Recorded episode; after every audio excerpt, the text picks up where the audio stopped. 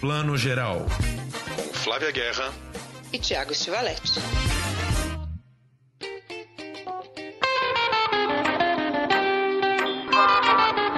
Não passa disso, não me engana que eu sou sul-americano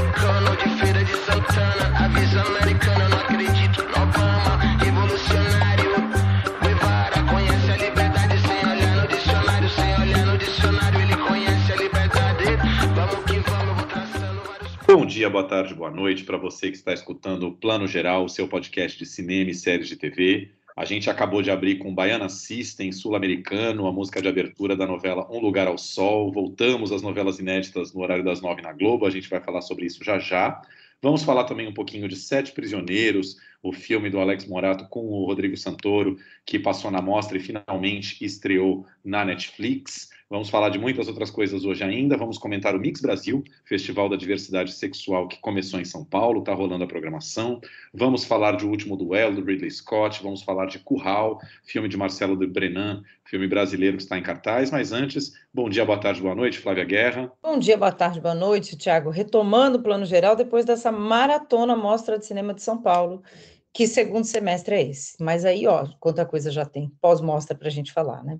Pois é, foi isso, né? Tiramos uma semaninha de descanso, não sei se todo mundo reparou, mas é que a gente estava realmente exausto e era bom a gente descansar para não falar bobagem, porque senão a gente começa a gravar cansado, igual o último, a gente fica bem maluco, né? É verdade. O cinema e o setor está super aquecido, agora a gente vai ter cada vez mais pauta. Aliás, essa é uma pauta nossa de hoje. Mas antes, vamos falar então da novela nova, finalmente, né, Tiago? Estreando aí, novela novíssima, tinindo nesse pós-pandemia, é. que não é exatamente pós ainda. Né? É, mas já é, né? A gente está sentindo assim alguns movimentos, né? Os festivais já rolando um pouco mais presencial e eu acho que um dos, dos, dos é, como é que fala, um dos fatores, um dos sintomas que a gente vê assim que a coisa está voltando ao normal, acaba sendo um pouco a novela da Globo, né? Porque também foi uma coisa que parou na pandemia. A gente teve três reprises inteiras de novela das nove, é, quase todas horríveis ali. Teve Fina Estampa, A Força do Querer, que até que é boa, e depois Império, que é uma novela que não dava para rever, que era bem chatinha de rever. E agora, finalmente, aí, Um Lugar ao Sol, da Alicia Manzo, que é uma autora meio nova, que só tinha feito é, duas novelas das seis solo até agora. Uma delas era A Vida da Gente, que é uma novela que todo mundo gostou. Ela tem uma pegada levemente Manuel Carlos, sabe? Ela fala de relações familiares de uma maneira muito eficiente, assim. E essa novela estava paradona, né? Ela começou a gravar é, começo de 2020, estava começando a gravar ali, veio a pandemia, parou tudo, aí voltaram a gravar um pouco ali, quando deu aquela relaxada na pandemia, pararam de novo, e ela está estreando agora fechadíssima, toda gravada, que é uma coisa inédita para Globo, né? Uma novela inteira fechada, ou seja, não vai dar para mexer. Se algum personagem não emplacou, sinto muito. É uma novela fechada como uma série. Então também estamos vivendo isso, assim, né? Estamos entendendo agora qual é a disposição das pessoas e dos noveleiros fiéis para ver novela depois de um ano e meio de streaming, né? Sua mãe tinha morrido no parque. Isso eu já sei. Para um casal do Rio de Janeiro que não podia ter filhos, parece. Eles queriam um só. Mas esse irmão, ele nasceu antes ou depois? Nasceu junto. Mas eu acho que novela, e eu até fico feliz com isso, apesar de não ser a maior fã de novela, faz parte mesmo da cultura brasileira, né? As pessoas estavam com saudade e elas ainda assistem, espero que continuem assistindo, né, Tiago? Afinal de contas, é um grande carro-chefe no nosso audiovisual, né? Pois é, e essa novela, é, até por ter sido gravada, ela vai ser mais enxuta, ela vai ter acho que cento e poucos capítulos, 120 capítulos ou 130, algo assim, que é muito menor que uma novela padrão, ou seja, já vai ser uma história mais contada de forma mais enxuta. Agora, o fato é, Flavinha, que a gente já sente, eu já sinto um pouco entre os amigos noveleiros, que é, até a novela agora foi para o streaming. Isso também é legal, sabe? Por exemplo, eu mesmo essa semana, nós estamos gravando aqui na sexta-feira, já rolaram quatro capítulos. É, dois capítulos eu vi na hora, ali à noite, porque eu estava em casa, e dois eu vi meio na hora do almoço, sabe? A hora que deu, entrei lá no Globoplay e vi. Então, assim, novela também vai ser uma coisa que de vez em quando você vai lá ver em outro horário e tá tudo certo, igual as séries, né? Ah, mas isso é, uma, isso é interessante, né? Uma tendência que a gente tinha aquele hábito da novela, não tem mais tanto, né? Do horário da novela, mas continua o hábito de assistir, só que na hora que quer. Eu acho genial, assim, e, e ter essas novelas mais curtas eu adoro também, já falei que meu problema com novela é que elas duram muito, eu não consigo acompanhar por tantos meses. Então, acho que é bacana, né? É uma tendência meio de serialização, ficou um híbrido, assim, né? Daqui um tempo, acho que elas vão ficar meio híbridas entre uma grande série e aquela novela clássica de meses. Exato. E essa novela, enfim, agora, pelo menos nesse começo, acho que as duas primeiras semanas, está super enxuto, sabe? A história contada ali rapidinha, de forma sucinta. É, os três primeiros capítulos foram incríveis numa coisa de contar o tempo inteiro a história paralela dos irmãos gêmeos, um paralelismo total, sabe? Quando um tá, tá com problema de relação com a sua namorada, o outro também tá. É, quando um tá pensando, o outro também tá pensando. Montou isso desde a infância até a vida adulta, né? O Cauã fazendo os dois personagens. Cauã tá bem, assim, marca muito bem a diferença entre os gêmeos, o gêmeo pobre mais certinho, correto, o gêmeo rico mais bad boy. E a direção linda, incrível, quase nada de plano contra plano geral, assim, muita, muita, muita inovação. Maurício Farias, né, marido da Andréa Beltrão, diretor de A Grande Família, fazendo a primeira direção dele em novela das nove, acho que até em novela em geral. E a única coisa, um sinão para mim, é que assim como Amor de Mãe tem uma fotografia um pouco pesada, um pouco escura, um pouco entre aspas, vou usar uma palavra errada aqui, um pouco cinematográfica demais, sabe? Até eu que, que gosto muito de cinema, eu acho que as nove a gente queria ver uma coisa um pouco mais leve, um pouco mais solar, e a coisa é, é um pouco pesadona, sabe? Enfim. É, são essas novas tendências, né? A gente está abrindo novela aqui hoje, gente, né? Porque é exatamente isso, a gente está num momento híbrido aqui de tudo, né? De hábito, de estilo, de fotografia, história, vamos ver no que vai dar. Exatamente. E aí, só para encerrar essa, o capítulo Um Lugar ao Sol, aqui, elencão, né? Os personagens estão entrando muito aos poucos. Então, tem Andréia Horta já brilhando, Aline Moraes, Marieta Severo fazendo pela primeira vez uma vovozinha toda de cabelo branco, assim, ela, ela parece velhinha pela primeira vez sendo que, na verdade, Secreta Azul está reprisando agora, ela ainda é a gatona, que pega o Janequine e tal. Eu acho fantástico uma atriz na idade dela ter essa versatilidade, né? Ainda ser a gatona e poder fazer a vovó. Maravilhosa. Ah, mas é as atrizes querem, acho legal pra caramba, né? Ela ter esse diapasão de não ser nem a vovó, nem a gatona. Ela pode ser né, o que ela quer, dependendo do projeto. Exato, mas, mas, ainda tem muito personagem entrando aos poucos, ainda deu para ver pouco André Beltrão nesse momento que a gente está gravando, Gabriel Leone, tem muita gente foda nessa novela que ainda não deu as caras e vai aparecer aos poucos.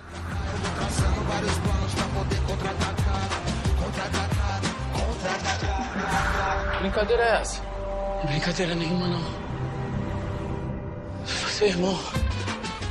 Mas aí engatando um pouco, já falando numa outra novela que na verdade estreou lá no meio de outubro e a gente não comentou por causa da mostra, mas está todo mundo é, bombou na Globoplay, né? Foi um grande sucesso no streaming, que é o Verdades Secretas 2, que, que marca duas inovações na Globo. Primeiro, fazer uma continuação de uma novela, isso nunca tinha sido feito, né? Fazer uma novela 2 e foi a primeira novela totalmente no streaming. Né? A novela não está passando na Globo, ela está sendo lançada na Globoplay em blocos de 10 episódios. A cada semana ou a cada 10 dias a Globo solta 10 episódios e ao todo vão ser 50, ou seja, é uma mini novela ou uma série muito grande, mas tem uma pegada de novela, mini novela. E a Globoplay fez uma campanha de marketing intensa, você mesmo deve ter visto em algum lugar, é, ponto de ônibus, metrô, era muito aquela, aquela, aquele marketing do é, essa novela é imprópria, não assista essa novela, né? é uma novela cheia de cenas tórridas de sexo. Parece que tem cerca de 67 cenas de sexo na novela para 50 capítulos, ou seja, mais de um, uma cena de sexo por, por episódio. O sexo é sempre muito acrobático, aquela coisa showgirl, sabe? Mulheres rebolando, homens performando, é um sexo totalmente acrobático. E o que choca um pouco em Verdades Secretas é que, pelo menos o começo ali, os dois primeiros episódios, é um texto ruim, Flávia Guerra, assim, num grau que a Globo nunca tinha feito. Mas é que o filme não precisa ter roteiro, o pessoal vai pelas 67 cenas de sexo, deve ser eu esse o pensamento. Foi, eu acho que foi meio isso, cara. Só que assim, o Valcir Carrasco falava em entrevistas que era um projeto meio querido dele, sabe? Que ele tinha essa vontade de fazer a, o volume 2 de Verdades Secretas e depois até dar uma leve melhorada, não muito. Mas é que o primeiro episódio são os diálogos, assim, com perdão da palavra, de Elisa Bravanel no SBT, assim, é um negócio que você fala, meu Deus, sabe? Até uma, uma criança faria melhor esse, esse, esse, diálogo, é muito ruim. Mas depois oh, dá uma melhorada. E a, e a, direção, olha que louco, a direção é da Bora Maltner, né, que é uma pessoa que ganhou uma mega reputação na Globo por causa da Avenida Brasil, e abaixo dela tem três grandes colegas nossos, tem Felipe Barbosa na, na equipe ali, tem Gabriela Amaral Almeida, que se eu não me engano é a primeira coisa dela na Globo, e uma terceira pessoa que eu acho que é Noah Bressani, eu acho que também aí nessa equipe. É, fazendo com a Mora Maltner um belo trabalho, que assim, eles, eles, eles, foram fazer um visual um pouco diferente da primeira. É uma coisa, como definiu a Marisa, a nossa amiga, é uma São Paulo meio visual Gotham City, toda noturna, é, todo mundo mora nos apartamentos com vidros transparentes, onde você tem um mega skyline de São Paulo, ninguém é filmado na rua, tá todo mundo sempre em apartamentos, boates e, e edifícios garagem, umas coisas sempre muito Gotham City, assim, mas que funciona como visual, sabe? É um visual muito coerente, muito dark, que combina com essa, com essa linha picante da novela. Enfim. É, essa, essa São Paulo cinematográfica, né, que o pessoal adora explorar, essa vertente ultra-urbana de São Paulo. Agora, eu li uma coisa curiosíssima, Tiago, que Sim. o pessoal do figurino esgotou o estoque de tapa-sexo. Exatamente. foi tanta cena de sexo que tá, tá, acabou o tapa-sexo no estoque, tem que repor o estoque é. de tapa-sexo. Não, é que as pessoas não sabem, mas a equipe de produção do Brasil tem isso. Às vezes você precisa arrumar um material, você corre ali nas, nas 25 de março, nas lojas populares, no Saara, aqui no Rio, para buscar onde tem o artigo. Em todas as sex shops do Rio e de São Paulo, que nem são tantas assim. E aí, se você precisa de um grande volume, esgota mesmo, né? Você está precisando naquele momento, você corre em todas as lojas, a produtora corre lá e acaba com o estoque do negócio. É bem isso. Eu não matei o seu rosto. Toma tudo que você tem. Você vai ter que lavar para-brisa na esquina para comprar uma marmita. Eu vou provar que você matou. Eu quero que você prove que meu pai foi assassinado. Encontre o cadáver que nunca foi encontrado e faça a Índia pagar.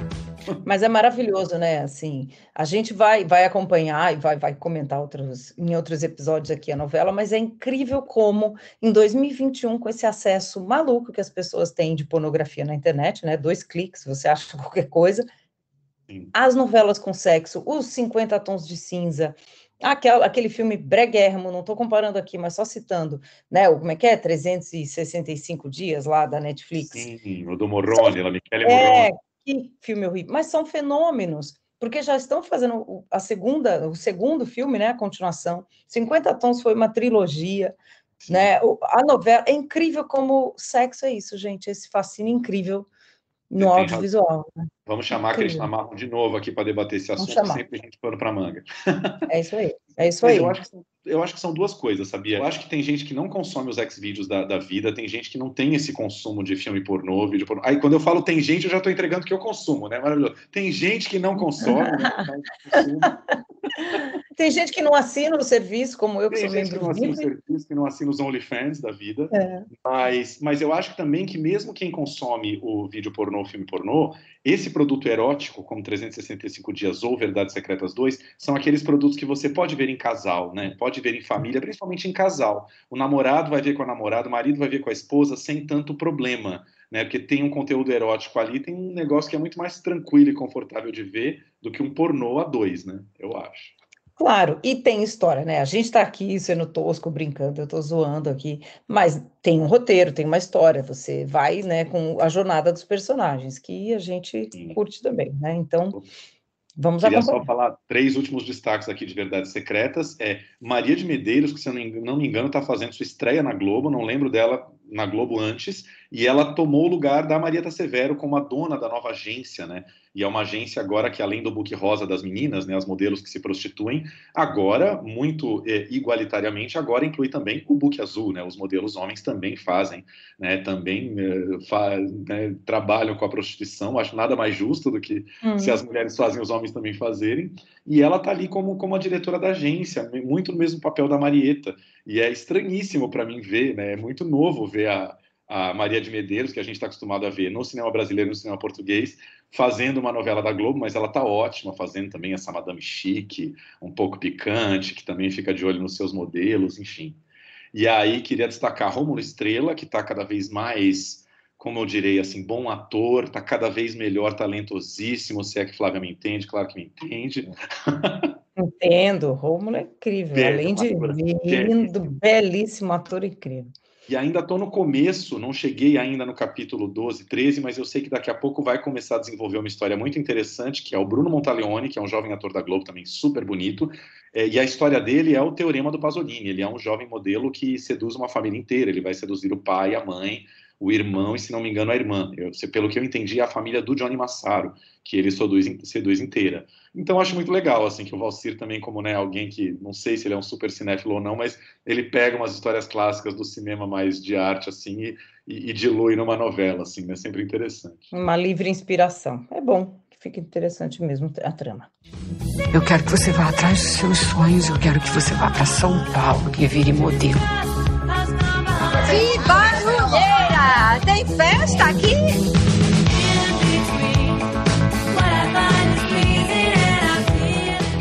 É isso. Fica então nossas, nossas primeiras dicas de as novelas voltaram para quem curte uma boa novelinha. Um Lugar ao Sol todo dia às nove e meia mais ou menos na Globo e também no, na Globoplay. Os capítulos caem lá depois. E Verdades Secretas 2 só na Globoplay. Cap, 10 capítulos, lotes de 10 capítulos entrando aos poucos. Ainda não chegamos aí no final.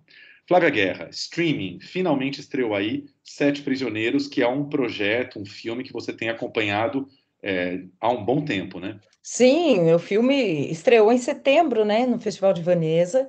Ele é dirigido pelo Alex Morato, que é o mesmo diretor de Sócrates. Quem curtiu Sócrates, veja também, porque o Alex tem uma mão muito boa para direção, né? Ele, ele, ele, ao mesmo tempo que faz uma ficção bem contada, bem dirigida, fotografia, é tudo muito bem cuidado. Ele tem uma linguagem muito próxima do real, né? É muito realista, é quase um quase, é quase documental a pegada que ele dá. Então, eu gosto muito do estilo dele. Sócrates é um filmaço, o primeiro filme dele de estreia, que ele dirigiu com o Christian Malheiros e trouxe para os Sete Prisioneiros. Basicamente, aqui a sinopse é assim. Christian Malheiros faz um jovem pobre, muito pobre, humilde, da zona rural do interior de São Paulo. Um dia ele entra aí numa van, né? Está meio sendo agenciado por um cara que leva vários jovens junto com ele para São Paulo. E eles vão trabalhar num ferro velho acham que vão melhorar de vida, aquela coisa, né? Vou melhorar de vida, vou ganhar um troco, vou ajudar minha mãe, aquela coisa toda. Né, minha família, chegando lá, eles vão entendendo que estão num esquema de trabalho análogo à escravidão. A gente diz análogo à escravidão, mas é basicamente escravidão. Então, e quem é o dono desse ferro velho? É um, é um personagem que a escolha do ator, a priori, você fala, ah, acho que não vai, não ia funcionar. O próprio ator achou que não ia, que é o Rodrigo Santoro. Então foi um desafio assim para o Rodrigo encarnar, né, um, um dono de ferro velho, um cara que está super maltratado, sofrido na vida, largado mesmo assim. Mas o Rodrigo está bem nesse papel e ele faz esse cara que explora esses garotos, né, esses jovens. E aí o, o lance aqui da trama, Tiago, é que é um filme que parece muito, né, é bons e maus, né, muito maniqueísta. E depois você vai entendendo que tem nuances assim, porque na verdade, é um esquema aí, né? Uma cama de gato que é muito difícil de se livrar. Fala muito de sobrevivência, né? Como é que a gente sobrevive. E alguns acabam indo aí pelo caminho mais obscuro, né? Mas não deixam de ter a sua humanidade. Então é um filme que fala muito disso e joga na nossa cara, né? Eu conversei com o Alex Morato, conversei com o Rodrigo e com o Christian também, e o Alex falou que para ele ele até usaria aqui a indústria da moda como exemplo. Achei interessante isso que ele falou, porque no filme é um ferro velho, né? um ferro velho que não é desse ferro velho que fica lá largado com carros lá que vão para não é um ferro velho que reprocessa materiais tipo fios de cobre metais nobres para vender para o mercado. Movimenta dinheiro aí muito dinheiro. E ele disse a indústria da moda passa um pouco por isso. Toda hora a gente vê notícia de trabalho escravo na indústria da moda. Mas a gente também não faz parte dessa cadeia já que nós somos os consumidores finais quando a gente compra uma roupa e aí depois a gente não sabe ou não quer saber, né, da onde que essa roupa vem, quem fez, que condições essas pessoas estão, né, construindo essa roupa, fazendo, e eu, em tantos outros produtos, enfim. É um filme que joga isso um pouco na nossa cara. Obrigado, Deus, por essa comida que comemos hoje. Que o Mateus faça uma boa viagem e que o Senhor proteja e guie os caminhos dele. Bem-vindo à metrópole, molecada! Bora! É, e, e, pelo que eu entendi, né, Flávio, não tive a chance ainda de ver o filme, quero ver esse fim de semana na Netflix. Mas, assim, o filme não se passa em São Paulo à toa, né? Porque a gente volta e meia vê aquelas notícias de trabalho escravo no Bom Retiro, que são justamente ligados a tecelagem, a indústria têxtil, né? Não sei se exatamente a moda, mas, mas é ligado à, tecelagem mesmo, né? A, confecção de roupa num esquema mais barato possível. E é o que você falou, né? É, por um lado, é uma questão de sobrevivência para esses trabalhadores que começam a trabalhar como escravos. É algum tipo de sobrevivência, mas ainda muito abaixo de qualquer situação de dignidade, né? Qualquer condição mínima de dignidade. Mas as pessoas se sujeitam a isso porque é só o que eles têm, né? Mas não deixa de ser uma escravidão, é o que você falou. Né? É isso aí, não deixa de ser uma escravidão. E, e como você falou, São Paulo, Bom Retiro. O filme tem locações ótimas, assim. Quem, quem mora em São Paulo conhece bem, sabe que é assim, né? A periferia não tão longe do centro, ela tem uma economia pungente, assim, né? E que você nem sempre sabe o que está acontecendo. E é uma cidade também muito partida, né? Entre essa periferia que fica ali escondida, tão próxima né, do centro ali financeiro mais formal. E eu conversei com o Rodrigo, com o Santoro, vamos ouvir um pouquinho o que, que ele tem a dizer sobre o filme e sobre esse desafio de fazer, claro, um papel como esse, né? Porque afinal de contas, a gente começa já meio odiando o personagem dele, não por acaso, mas depois vai, vai entendendo melhor esse personagem. Não necessariamente gostando, mas a gente vai entendendo um pouco os motivos desse personagem. Sinceramente, acho que a gente está falando de educação é, na, na, na, essência é, do que a gente poderia estar debatendo e, e discutindo. Ah, claro que o, o, o, trabalho análogo à escravidão, o tráfico de pessoas, aqui está sendo retratado de forma realista, é um tema indigesto.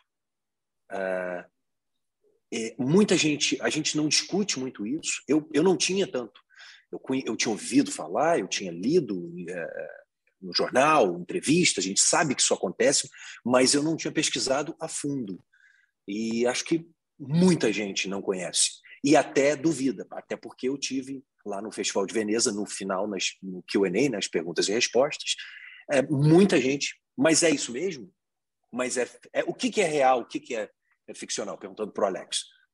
Então, é fundamental, extremamente necessário se falar sobre é, esse tipo de violação dos direitos adquiridos, direitos humanos, mas a partir daí a gente faz também um, uma espécie de retrato da onde vem isso, né? A gente também está falando da causa, a gente também está falando de que o Luca faz coisas terríveis, mas ele também não deixa de ser um produto deste abismo social, deste sistema que exclui é, independente dele não ter redenção, de nada justificar aquilo que ele está fazendo, as coisas terríveis, e não pede desculpa pelo que está fazendo.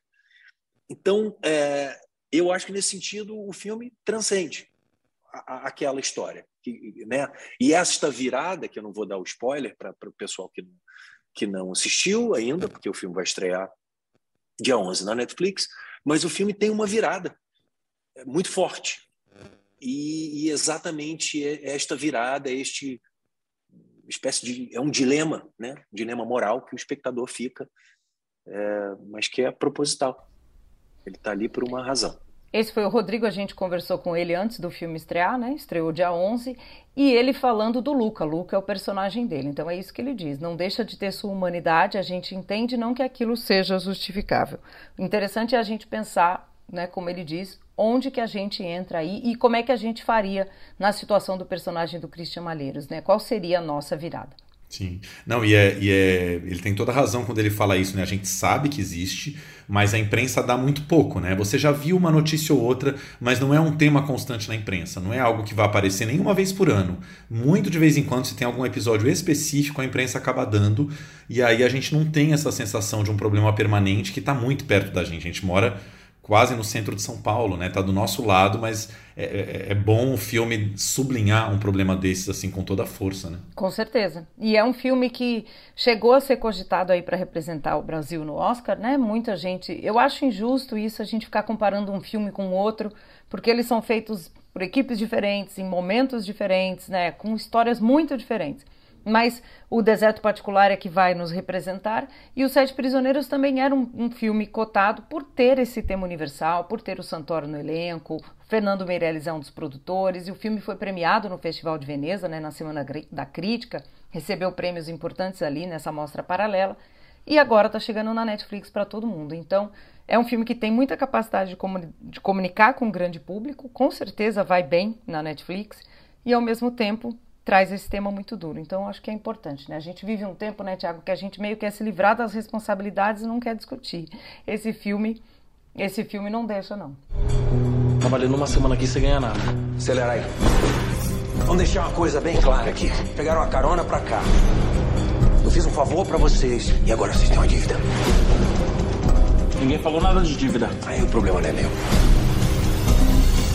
Queria só falar duas coisas. Você já destacou aqui o Christian Malheiros, que é um, um jovem ator negro maravilhoso, né? Tipo um dos grandes é, jovens atores da geração dele e que começou a aparecer e bombar em várias frentes, né? Tá aí no Sete Prisioneiros, tá na série Sintonia da Netflix, né? Um dos protagonistas e tá no Sessão de Terapia da Globoplay e a gente até comentou um tempo atrás aqui que foi o próprio Rodrigo que indicou o Christian pro Celton, né? Falou, trabalha com esse ator que ele é maravilhoso. Então ele é o motoboy da, da, da quinta temporada aí de sessão de terapia. E a outra coisa que eu ia comentar é que é engraçado, né, Flá? O, o Sete Prisioneiros lançou nesta última quinta-feira, dia 11. É, hoje a Netflix está lançando o que talvez seja o filme mais forte, o carro-chefe dela esse ano, que é o Alerta Vermelho, né, o Red Notice. A gente vai comentar melhor semana que vem, que é o filme com a Gal Gadot, o, o Dwayne Johnson, o The Rock e o Ryan Reynolds. E aí a Netflix, não sei se você reparou isso, porque a gente, tá, a gente tá meio com dificuldade de acompanhar o circuito de cinema, mas a Netflix lançou em salas os dois filmes, Os Sete Prisioneiros e o Alerta Vermelho. Mas é estranhíssimo, assim. Eu acho que eles ainda estão um pouco apanhando nas estratégias, porque foi um lançamento meio sem destaque, nesse momento meio estranho e turbulência. Eu lembro que durante a mostra eu olhava e falava: olha, Alerta Vermelho está passando nessa sala. Mas, enfim, é, o filme é um pouco arremessado. Acho que não teve a força que alguns outros lançamentos, como o filme do Scorsese lá, o irlandês, teve. Acho que as pessoas nem ficaram muito sabendo que os filmes estavam em cartaz e provavelmente vão ver em massa agora na Netflix mesmo, né? É isso aí. A gente sempre pede aqui. Eu, aliás, já pedi oficialmente lá no Twitter da Netflix, por favor, estreie o filme do Almodóvar na sala grande, como vocês fizeram com o irlandês.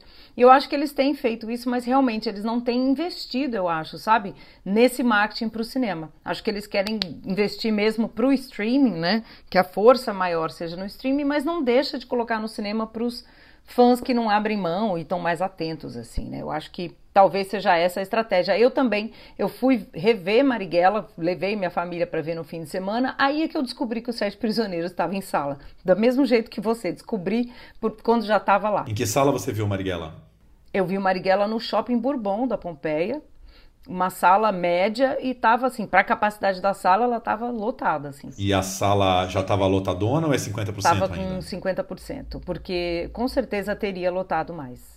Com certeza, mas estava bem cheia já. Eu tive uma experiência maravilhosa que eu fui com a, com a nossa amiga Maria Chiaretti ver, tentar ver o Marighella no fim de semana passado no Espaço Itaú Augusta.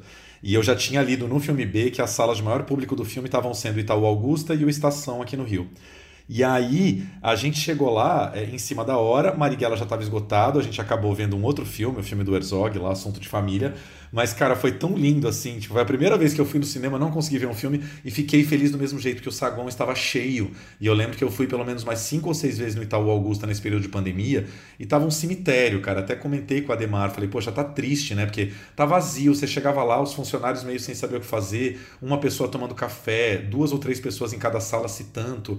E aí, de repente, estava bombando, porque numa sala tava o Marighella e na outra tava o Eternos. Então, assim, filas enormes, é, fila da pipoca, enfim, até um pouquinho aglomerado, mas, cara, foi muito feliz ver que as pessoas voltaram ao cinema. Eu acho que o, o Marighella está sendo um dos grandes responsáveis por isso, né? De, de trazer as pessoas de volta para as salas e para o cinema brasileiro que está tão machucado, né? Enfim. Coisa mais linda, né? Realmente é, é para ficar feliz que não conseguiu ver um filme. E o Thiago, gente, é, já tinha assistido ao filme também. Eu tinha assistido, a gente foi rever, claro, com o público, porque a gente gosta de ver rever com o público. A minha sala, por exemplo, ela teve aplauso assim, ó, começaram, apenas começaram a aplaudir e foi muito bacana, né? Porque além de estar tá cheio, acho que está todo mundo aplaudindo, não é só porque é o Marighella, porque é um filme isso, aquilo, mas porque a gente está imbuído dessa alegria de voltar ao cinema para ver nosso cinema. Pois é, exatamente. A Flávia conseguiu rever o filme, eu não consegui, mas pretendo rever ainda.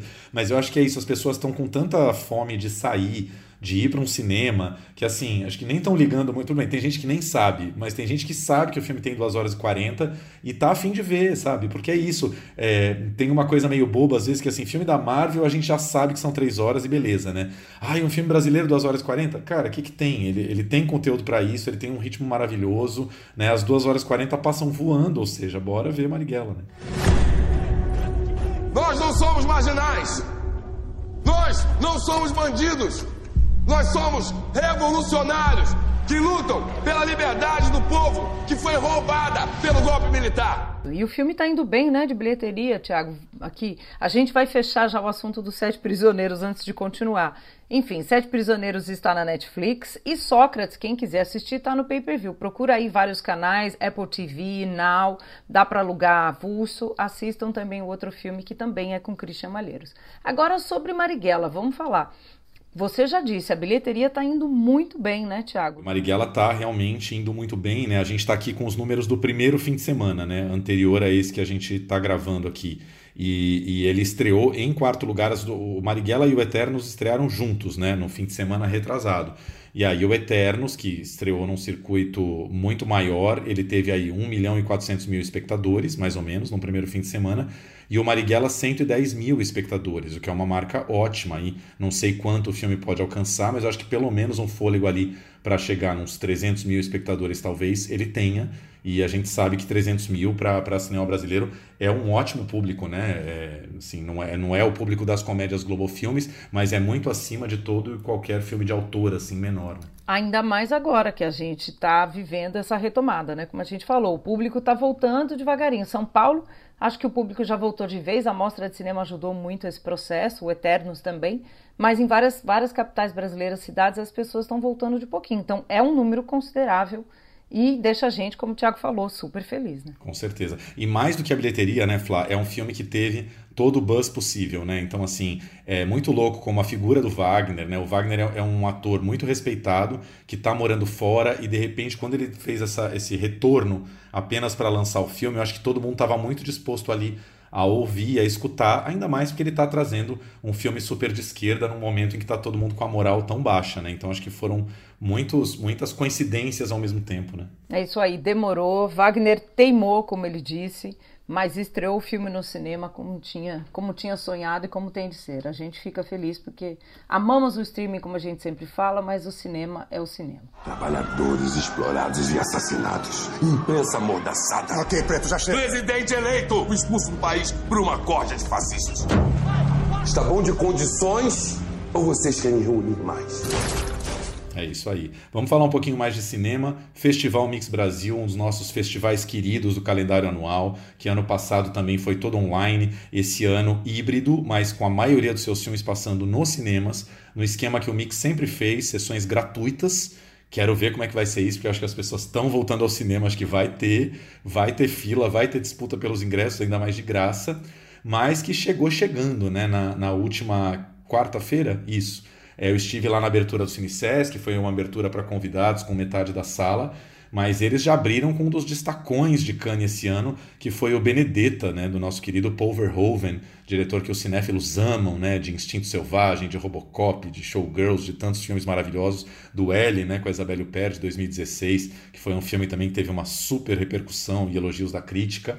E aí volta agora com essa história dessa freira uh, que desde criança é colocada num convento e começa a desenvolver uma relação especial com a Virgem Maria e com o próprio Jesus Cristo. Ela tem sonhos eróticos com Jesus Cristo e que logo vai entender que tem, é, né, que o desejo dela é por mulheres e vai tentar conciliar esse desejo por uma colega de convento, vai tentar conciliar isso com as exigências do convento, uma madre superiora muito rígida, vivida pela Charlotte Rampling.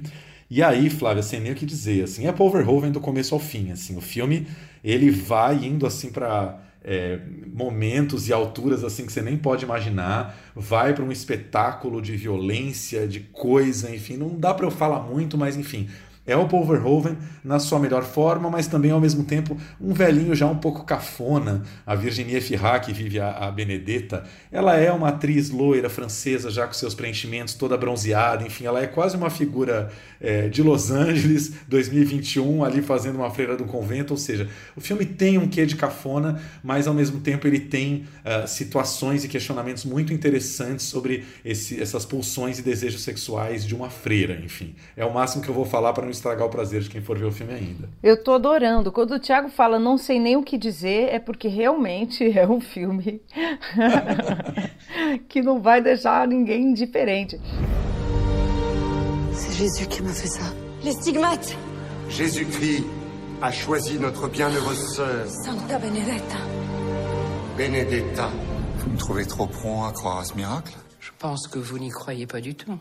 E o Verhoeven, ele é muito, ele é muito provocador, né? Eu li a entrevista que ele deu ao, Léo Sanches da Folha essa semana, e eu adorei, né? Que ele falou: olha, o sexo e o jeito que a gente vive o sexo, incluindo a homossexualidade, é o resultado desses milênios de evolução. A gente evoluiu até aqui, sexo devia ser natural e etc. Eu adoro que a gente tem um cara de 80 anos tendo que falar isso em 2021, entendeu? Claro que ele é sempre criticado, né, gente? Porque ele é um homem.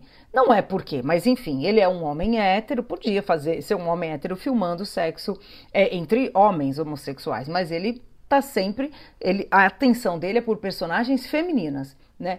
E ele está sempre provocando, né? Instinto selvagem, né? Showgirls que o Thiago falou, L, ele sempre cutuca ali em algum nogode, né? Algum ponto nevrálgico assim. E dessa vez não vai ser diferente. E ele filma mesmo sexo, né?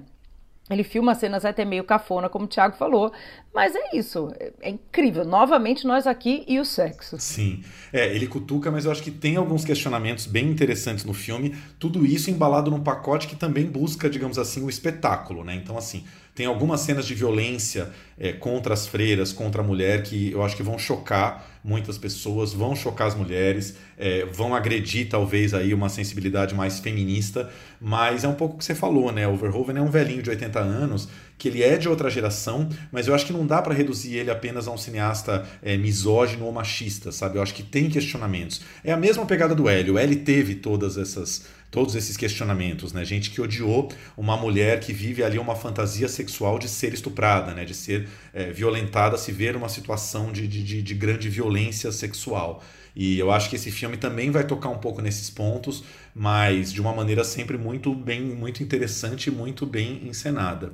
É um filme que só vai ter mais uma sessão dentro do Mix, nessa próxima quinta-feira, dia 18, às 17 horas, lá no Cine Sesc. Então corre lá, quem puder, nesse horário para ver. Né? E estou pesquisando aqui, mas eu acho que a Imovision ainda não marcou a data de estreia desse filme. A gente já está no final do ano, imagino que seja mais aí para comecinho de 2022. Ah, provavelmente, né? E é isso, gente. A gente vai voltar aqui quando estrear, porque com certeza as críticas às mulheres, as espectadoras vão debater muito. Ele foi um caos, né? Muitas críticas. E o interessante é a gente debater. Ele ele não deixa barato, né? Ele está sempre filmando. E isso que você falou, Thiago, é um espetáculo também. É um cinema que atrai. Ele é provocador, né? Tem um lado voyeur aí. E eu acho que é isso que incomoda também. Então, vamos esperar para a gente trazer. A gente traz de novo entrevistados, traz a Krishna, traz alguma crítica, né? Mais li... então a gente vai vai debater. Aguardem. Eu adoro que a gente agora assim, vamos falar de sexo, chama a Krishna, né? Pode falar para ela que ela virou assim a nossa nossa a nossa consultora para esse assunto. Ah, tenho certeza que a Krishna vai adorar isso. Vou, vou te mandar para ela, eu tenho certeza que ela vai gostar. Krishna é o máximo. Flavinha, eu achei aqui no filme B. O filme estreia dia 13 de janeiro. Daqui a pouco, né, gente? 13 de janeiro, piscou o olho, tá aí. Ou seja, comecinho de janeiro entra a Benedetta, ou seja, é, muito em breve, assim, todo mundo já vai poder ver. Ah, maravilhoso. E tem, e tem, outras, tem outros destaques aí interessantes, né? Entre aqui os brasileiros, relembrando, o Deserto Particular também tá na seleção do Mix Brasil. E o Madalena, que é um filme lindo, foi nosso representante no Festival de Roterdã e a gente já comentou dele nos nossos destaques da mostra. E, e o Duda Leite trouxe também, né, o Madalena. Ele é um filme que passa no centrão do Brasil, no coração do Brasil, e é muito bom a gente ver como é que nossas tantas regiões brasileiras têm trazido tantas histórias, inclusive de diversidade. Exatamente. É, uma dica para o mix, né? Prefiram o Madalena, que eu acho que estreia mais para frente, do que o Deserto Particular, que já estreia agora esse mês, dia 25, né? Já já ele estreia. Destacaria aqui também O Deus Tem AIDS, que é um documentário do Gustavo Vinagre sobre é, os gays é, soropositivos, né, que vivem com HIV, como, vive, como se vive hoje com a, com, a, com o HIV no Brasil e, e, a sorofobia, que é uma palavra nova, nova né? o preconceito que é, os soropositivos ainda sofrem é, no Brasil, ou seja, um filme muito interessante, muito a cara do mix, né?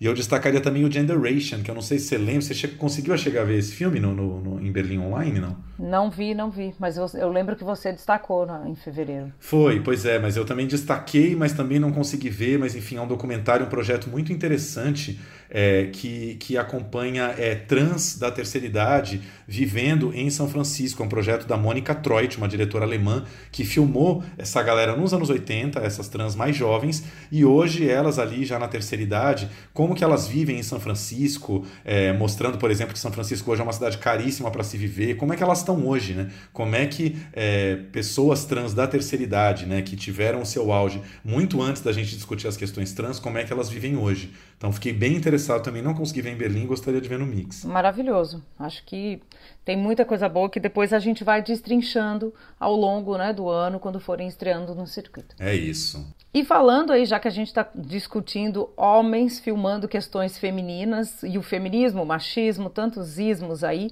a gente tem Ridley Scott filmando um, um dos filmes que eu tenho ouvido, não só homens, mas mulheres também, falando que é um dos filmes que mais traz aí essa questão da violência contra a mulher e entre tantas outras, só que num filme de época. Ridley Scott filmando o último duelo. O Tiago foi conferir, né? Pois é, Flavinha, é muito engraçado como todo ano tem pelo menos um ou dois filmes que chega no final do ano, as poucas pessoas que viram colocam na lista de 10 melhores, né? Filmes maravilhosos, obras-primas, etc. Só que passam meio batidos no cinema, né? É, o último duelo, o último projeto do Ridley Scott, é, estreou em Veneza, passou muito batido no cinema aqui, passou batido nos cinemas americanos, foi um, um fracasso literal é, nos Estados Unidos ele custou mais de 100 milhões de dólares e faturou 5, quer dizer, né, nítido fracasso, foi um filme que não foi bem de bilheteria.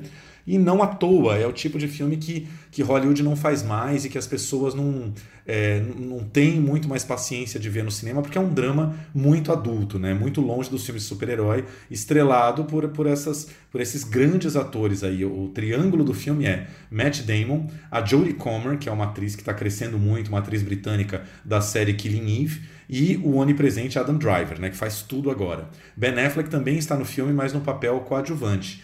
E o roteiro é um roteiro do Matt Damon com o Ben Affleck. É, se eu não me engano, o primeiro roteiro deles desde o Gênio Indomável, lá atrás, né, que foi um filme pelo qual eles venceram o Oscar de melhor roteiro e voltaram a escrever um roteiro juntos, agora, junto com a Nicole Holofcener, que é uma roteirista mulher fundamental nesse projeto. Por que, que ela é fundamental? Porque o filme vai contar essa história, é, é um episódio de estupro vivido na Idade Média, né, pela personagem da, da, da Jodie Comer. Ela é casada com Matt Damon e nós vamos acompanhar essa história em três partes. A primeira parte é o ponto de vista do Matt Damon, que é esse guerreiro da Idade Média, um, um vassalo né, que deve obediência ao seu senhor feudal e ao rei. Na segunda parte, nós vamos ver o ponto de vista do Adam Driver, que é inimigo do Matt Damon e, e que é o, o, estuprador da história. E na terceira parte, nós vamos é, ver o ponto de vista dela, né, da Marguerite, como que esse episódio aconteceu do ponto de vista dela. E claro que apenas nessa estrutura a gente já uh, tende a acreditar na versão dela, né, ficar mais colado na versão dela, que é a última que a gente vai ouvir, a que parece a mais uh, a mais real, a mais tangível ali sobre esse estupro. Cara, é, é, é um filme sensacional, Ridley Scott do começo ao fim. Essa parte toda das versões ela é quase que um filme europeu. Só que o filme abre e fecha com o tal do duelo. O duelo vai acontecer no final do filme. E aí Ridley Scott mostra toda a sua veia de gladiador, de cruzada, de todos esses filmes, né? É um duelo de tirar o fôlego, com super trabalho de som, que infelizmente só dá para ser apreciado no cinema. Quem for ver em casa depois perde um pouco. Mas, cara, que roteiro, Flá. Assim, é um negócio, assim, é... todo mundo tem que ver esse filme. Eu acho que ele tá meio saindo em cartaz dos cinemas, mas como todo filme grande aí das majors, eu acho que muito rapidamente ele vai cair no streaming aí, possivelmente em pay-per-view, né, para as pessoas alugarem. What you say is true.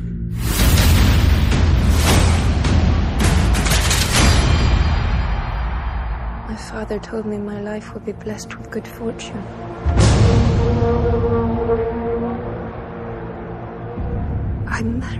Tô louca para assistir. E é bom que o filme fez uma campanha no cinema, ainda que escondido, porque né, as pessoas conseguiram assistir. E é engraçado isso que você fala, né? Todo ano tem mesmo um filme que fica escondido, que entra nas listas do melhor, vai pro Oscar, às vezes você fala, meu Deus, onde eu estava quando esse filme estreou? É isso, a gente estava distraído. Mas que bom que você assistiu e realmente ele vem, ele vem sendo elogiado também, né? Estreou mundialmente no Festival de Veneza, fora de competição também, numa sessão né, especial e pelo visto podia muito bem estar tá competindo. Pois é. Falando um pouquinho de mercado aqui, né? A gente sabe como funcionam essas coisas. Esses filmes de major, esse filme é da Fox.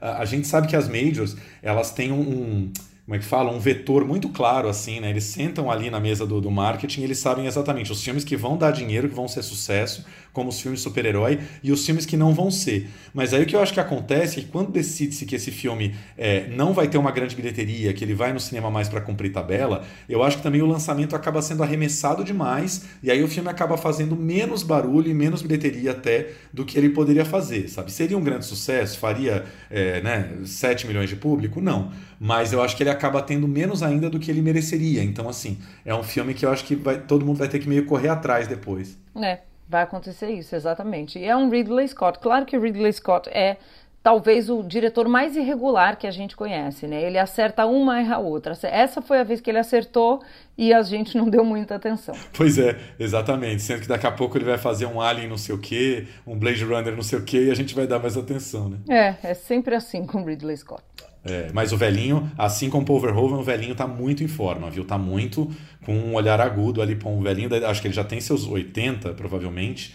E a dirigir um filme de fôlego desse, 2 horas e 50 também, de época, com armadura, com batalha, não sei o que, não é para qualquer um. Não, com certeza não. O filme é tão bom, último comentário, menino, o filme é tão bom que pela primeira vez achei o Ben Affleck gato, nunca vi. Ele tá, tá loiro platinado, assim, e magro, num grau, assim. E ele tá bem interessante no filme. Eu jamais achei que eu fosse falar isso de Ben Affleck. Olha só, vivendo e aprendendo. Tá vendo? Ah, o Ben Affleck envelhecendo bem. Maravilhoso, maravilhoso. Eu sempre achei o Ben Affleck gato, posso confessar aqui. É, mas ele faz um tipo muito americano, né? Que não é exatamente o nosso tipo preferido. Mas nunca, nunca me falou ao, ao, aos olhos, digamos assim, mas agora esse filme já interessou mais. Tá vendo? O cinema também tem isso, gente. Comentamos aqui. Cinema também, também tem dessas coisas. Vamos para a nossa última dica do dia, um outro filme brasileiro estreando, e é uma estreia na direção, não é isso, Flá? Isso mesmo, na direção de ficção. É do Marcelo Brenan, que tinha dirigido um documentário chamado Porta a Porta, A Política em Dois Tempos, que deu origem ao, ao longa agora que estreia o Curral, que é o longa de ficção. E é bacana quando esses projetos acontecem, porque a gente sempre tenta trazer aqui, né, diretores que gostam de dirigir os dois gêneros, né? Em geral, é raro você ver quem gosta ou quem faz bem as duas coisas, como um Herzog, né? Herzog tanto faz ficção, há um tempo ele tem feito mais documentários, mas fez uma ficção há pouco tempo, Thiago, né, comentou que foi ver o filme novo. Então isso é interessante. O Brenan, o Marcelo, o que, que ele estava documentando? A eleição, exatamente, microcosmos da eleição brasileira na cidade de Gravatá, no interior de Pernambuco, e toda essa movimentação do tal curral, né? Hoje em dia a gente chama de reduto eleitoral, mas é o tal curral. Hoje em dia não podemos, né, novas regras de eleições, não se pode comprar votos, distribuir cesta básica, mas como é que um candidato a vereador que se diz que não é político, é aquela velha história que a gente conhece, não sou político, nem político eu sou, sou advogado, tenho minha carreira, não preciso do dinheiro da política, mas eu quero trazer o novo, mudar essa cidade, etc. E aí ele chama um cara que dirige um caminhão-pipa, né, que entrega água pela cidade, né, pelo, e principalmente na zona rural.